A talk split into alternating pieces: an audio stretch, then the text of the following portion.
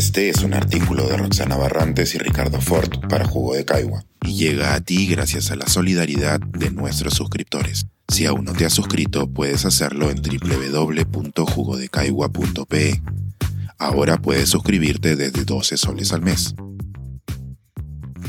La reforma agraria versus los niños. Otros efectos de largo plazo de un hecho que cambió nuestra historia.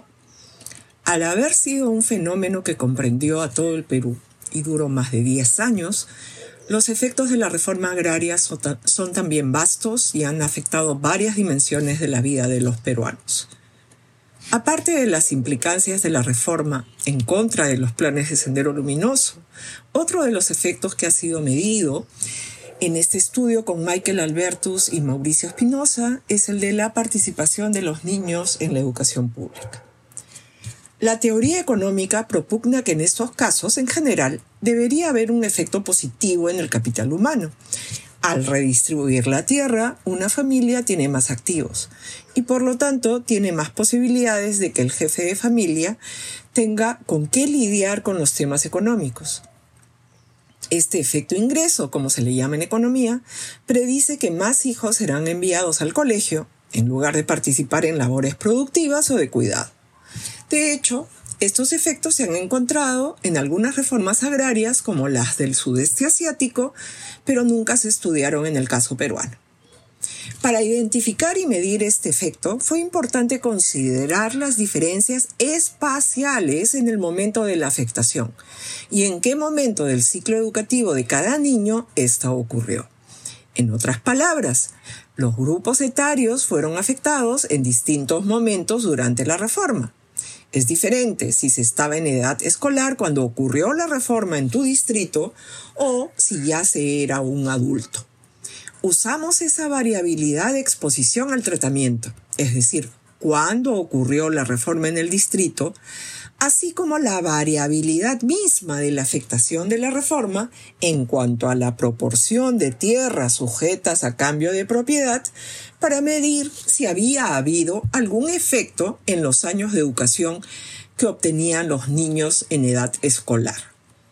Lo que se encontró fue un efecto negativo y persistente en el tiempo de la reforma agraria en los años de escolaridad de los niños en distritos de mayor afectación, debido, en buena medida, al tipo particular de reforma que se implementó en el Perú, la que no distribuyó individualmente la tierra y más bien obligó a los beneficiarios a ser parte de una organización y por tanto quedarse en su lugar de origen.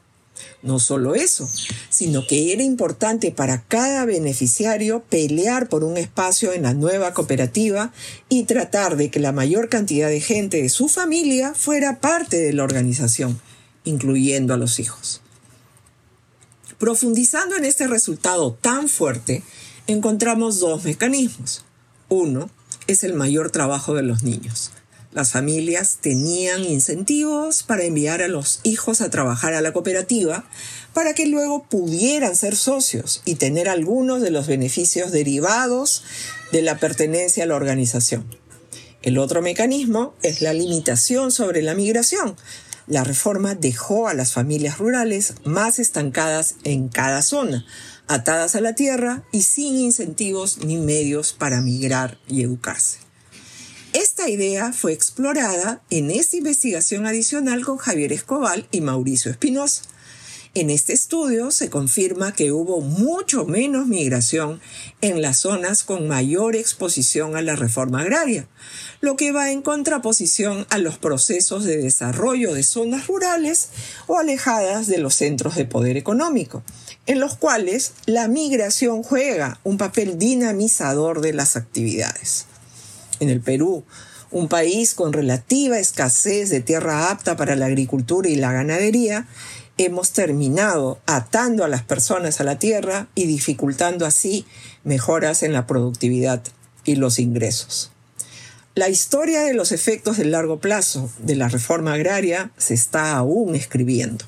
Más entregas saldrán a medida que vayan saliendo los hallazgos tras años de esfuerzos de investigación.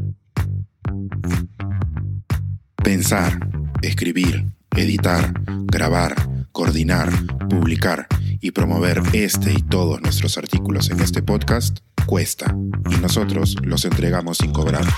Contribuye en www.jugodecaigua.pe barra suscríbete y de paso espía como suscriptor nuestras reuniones editoriales.